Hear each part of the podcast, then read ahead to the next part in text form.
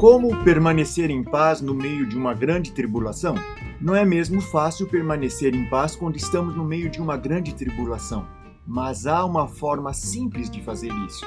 O livro de 2 Reis conta-nos a história da Sunamita, a mulher que construiu um quarto para Eliseu orar quando ele passasse por sua casa. Um dia, seu filho pequeno morreu. Então, ela colocou o corpo dele na cama de Eliseu, saiu e foi procurar o profeta. Ela não disse nada do que havia acontecido com seu filho ao seu marido, e quando ele lhe perguntou por que estava atrás de Eliseu, ela apenas respondeu: Tudo vai bem.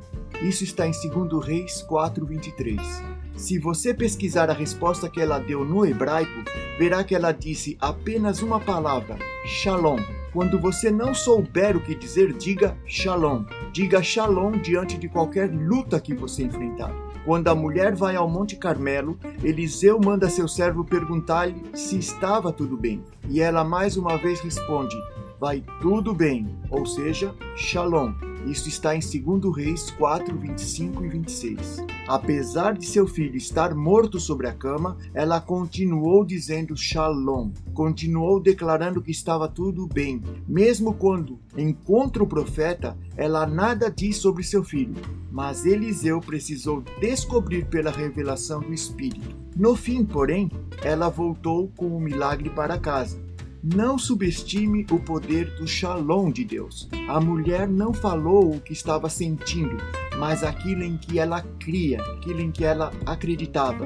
Ela liberou a palavra declarando a paz de Deus. Creio que guardamos o coração guardando nossas palavras simplesmente porque a boca fala do que está cheio o coração.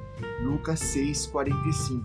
Há uma relação íntima entre a palavra e o coração. Quando cremos com o coração e falamos com a boca aquilo que cremos, assim acontece segundo Romanos. Tenha o shalom de Deus nesse dia. Em nome de Jesus. Amém.